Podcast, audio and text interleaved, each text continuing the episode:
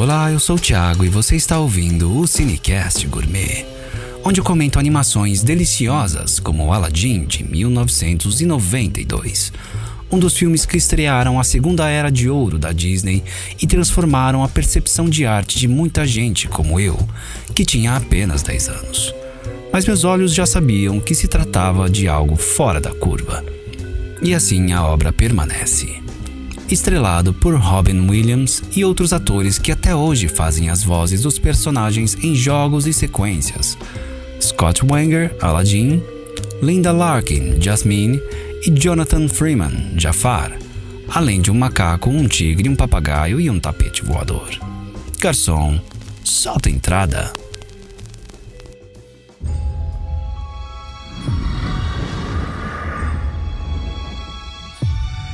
Think there's something written here.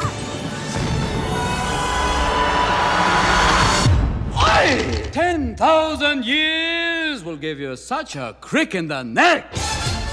Say the magic words. Genie, I wish for you to make me a prince. He has the lamb. We're never gonna get a hold of that lamb! Oh, that hurts! Do you trust me?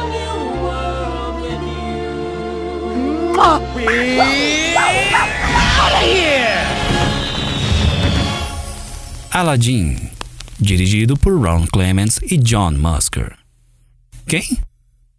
Bom, essa dupla de animadores trabalhou na primeira era de ouro da Disney e depois viria a fazer pequenos trabalhos como escrever e dirigir A Pequena Sereia, Aladdin, Hércules e a obra de suas vidas, mas também seu maior fracasso e motivo de saída do board, a animação Planeta do Tesouro. Até que John Lasseter os traz de volta para fazer A Princesa e o Sapo e Moana. Ou seja, os chefes três estrelas Michelin foram a fundação da segunda era de ouro da empresa e de boa parte de nossa infância. E assim abriram o caminho para a Disney maior companhia de entretenimento do mundo escrito por Clements e Musker com a colaboração de Ted Elliott e Terry Rossio, que mais tarde criariam uma certa franquia de piratas. Música por Alan Menken, também responsável por A Bela e a Fera, Pocahontas e O Corcunda de Notre Dame. Na era das grandes produções de filmes feitos inteiramente em computadores, praticamente sem limites de tecnologia, fica cada vez mais difícil se impressionar com a evolução do meio. Ainda assim, Aladdin transborda inovação a olhos vistos. Com cenários magníficos, movimentos de câmera impressionantes, representações de luz, sombra e horários do dia com cores de cair o queixo, e claro, animações 2D de dar água na boca, Aladdin tem o um ingrediente mais raro e importante de qualquer história: alma. Ingrediente que seus primos da Pixar iriam masterizar muitos anos depois. Aladdin é um pobre órfão que por acaso conhece a princesa de Ágraba, Jasmine, a única princesa Disney com notas de sensualidade salvando-a de uma confusão no mercado e de ter sua mão decepada. Conectados instantaneamente, ambos desejam mudar suas vidas. Jasmine luta para escapar de um casamento arranjado por seu pai. E Aladdin, depois de ser preso por Jafar, o grão-vizir, acusado de sequestrar a princesa de Ágraba, agarra a oportunidade de mudar de vida e virar um príncipe, para assim ter chances de conquistar Jasmine. Para isso, Jafar disfarçado de companheiro de cela lhe oferece um tesouro em troca de uma missão: recuperar uma lâmpada mágica escondida dentro de uma caverna. Entre montanhas de ouro, Al e Abu, seu macaco, conhecem um tapete encantado que lhes mostra o caminho da lâmpada. Até que Abu toca o tesouro proibido e a caverna se fecha com todos dentro, inclusive a lâmpada. É aí que nós conhecemos um dos maiores personagens de toda a história da animação, o gênio, que tira todos de lá depois de um dos tutoriais mais megalomaníacos de todos os tempos. E em uma demonstração de amizade, Aladdin promete usar um dos seus três desejos para libertar o gênio da lâmpada. E assim, depois do seu primeiro desejo, chega a Ágraba como príncipe Ali requerindo a mão de Jasmine. Mas as coisas dão errado e Jafar manda matar o garoto, que teve seu segundo desejo usado para salvar sua vida, e a lâmpada vai parar nas mãos do feiticeiro, que além de desmascarar Aladdin publicamente e transformá-lo de volta em plebeu, cria um dos momentos mais sexistas do cinema depois de Leia escrava. O momento Jasmine escrava, com direito a beijo na boca do vilão. Acredito que uma herança dos anos 80. Mas Aladdin chega e usa sua sabedoria de rua para induzir Jafar a fazer um pedido que lhe dá poderes cósmicos e fenomenais. Dentro de uma lâmpadazinha. Desculpe pelo áudio dublado, mas pessoalmente, e como em muitos casos, acho que a versão dublada supera a versão original, como já se foi reconhecido por diversas vezes internacionalmente. A produção do filme foi conturbada, Após o tratamento quase final, a companhia percebeu que não havia algo digno de ser levado adiante. Foi aí que chamaram a dupla de escritores de Piratas do Caribe para salvar o dia. Depois veio a vez de Al, que, para o desespero da equipe, teve seu design alterado depois de iniciada a produção do filme, a mando de Jeffrey Katzenberg, chairman da Disney na época. Mas Katzenberg estava certo.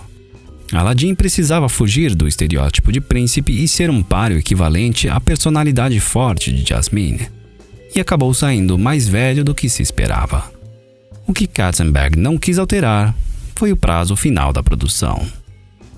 Ainda nos dias de Broadway da Disney, a animação segue o estilo musical, contando histórias e pensamento através das músicas de Mencken, que proporcionam espetáculos de ação e imersão com cenas de tirar o fôlego e entram no hall de trilhas oscarizadas da gigante. Nessa obra, o design de personagens é algo que precisa ser mencionado, pois realmente sai da curva. E o que chama mais atenção é o poder de expressão dos rostos. Com traços excepcionais, talvez essa seja uma das animações com melhores expressões faciais da história, mesmo se comparada com as animações 3D contemporâneas.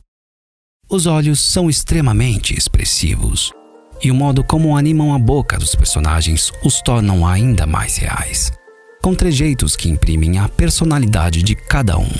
Desde o ultra carisma do gênio Robin Williams, a gentileza de Aladdin, a segurança de Jasmine, a frieza calculada de cada gesto de Jafar, até os alívios cômicos Abu, Iago, Raj e o tapete, personagem que até hoje impressiona com sua mescla de animação analógica com CGI em sua estampa arabesca.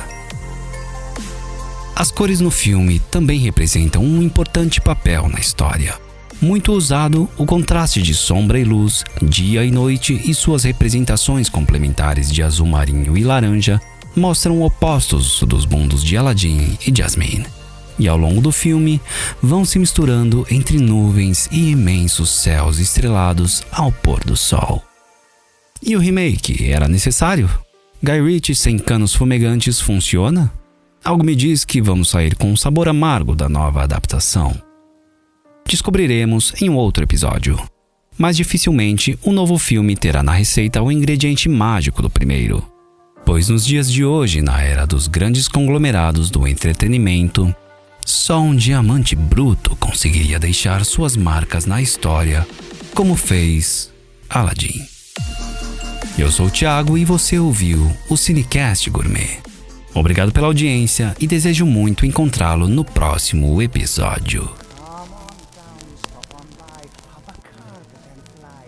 another Arabian night,